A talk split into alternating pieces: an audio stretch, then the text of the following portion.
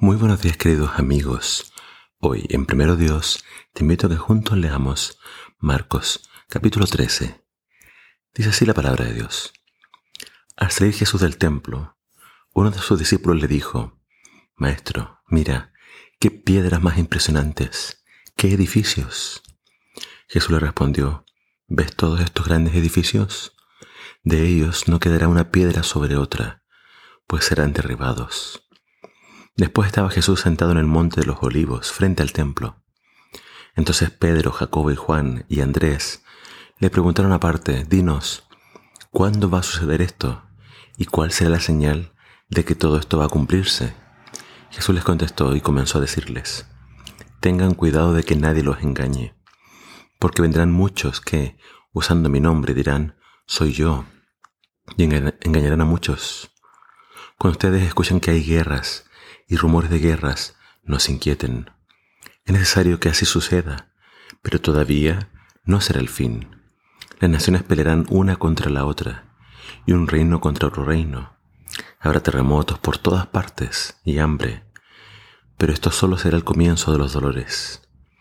Por eso cuídense.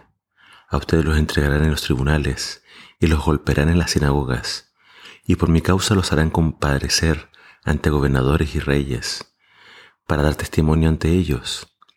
Antes del fin deberá predicarse el Evangelio a todas las naciones. Cuando ustedes los entreguen y los lleven a juicio, no empiecen a preocuparse con antelación por lo que vayan a decir.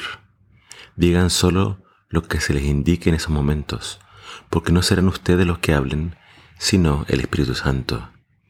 El hermano entregará a la muerte a su hermano, y el padre al hijo. Los hijos se rebelarán contra sus padres, y los matarán. Todo el mundo los odiará a ustedes por causa de mi nombre, pero el que se mantenga firme hasta el fin será salvo.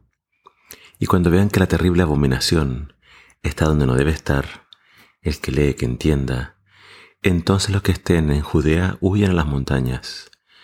El que esté en la azotea no baje a su casa para sacar nada, y el que esté en el campo no regrese para llevarse su capa.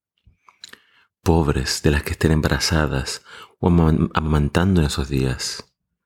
Oren para que esto no ocurra en invierno, porque serán días de tribulación como no ha habido desde el principio del mundo, cuando Dios creó todo lo que vemos, ni jamás la volverá a ver. Si el Señor no cortara esos días, nadie se salvaría, pero por causa de los que Él ha elegido, acortó esos días. Entonces si alguien les dice a ustedes, miren, aquí está el Cristo, o miren, allí está, no le crean porque surgirán falsos cristos y falsos profetas, que harán señales y milagros para engañar, de ser posible, hasta los mismos escogidos. Así que tengan cuidado, pues ya se los advertí de todo lo que va a pasar. En aquellos días después de la tribulación, tanto el sol como la luna dejarán de brillar, las estrellas caerán del cielo, y los otros cuerpos celestes serán sacudidos. Entonces verán al Hijo del Hombre venir las nubes con gran poder y gloria. Él enviará a sus ángeles para que reúnan a sus escogidos de los cuatro puntos cardinales, desde el extremo de la tierra hasta el extremo del cielo. Aprendan esta lección de la higuera. Cuando sus ramas se ponen tiernas y brotan sus hojas, ustedes se dan cuenta de que el verano está cerca. Será lo mismo cuando vean que suceden estas cosas. Ustedes se darán cuenta de que el tiempo está cerca, a las puertas. Les aseguro que todas estas cosas sucederán antes de que esta generación se acabe. El cielo y la tierra pasarán, pero mis palabras no pasarán.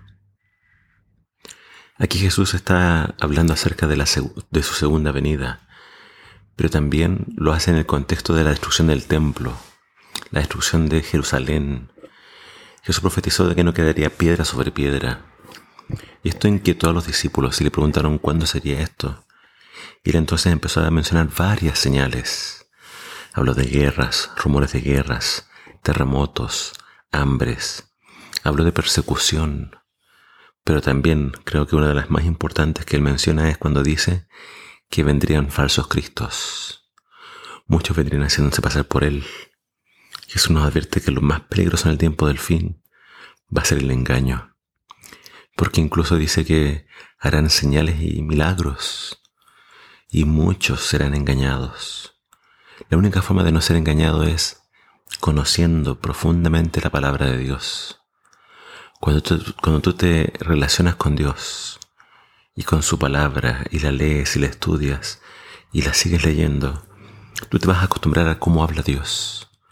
Vas a conocer su mensaje, vas a, vas a conocer el Evangelio. Y entonces cuando alguien quiera engañarte, probablemente va a usar frases muy parecidas a la Biblia, pero de repente algo te va a hacer clic. Algo te va a hacer sonar una campana como diciendo, mm, esto está raro. La única forma de no ser engañados es a través del poder del Espíritu Santo.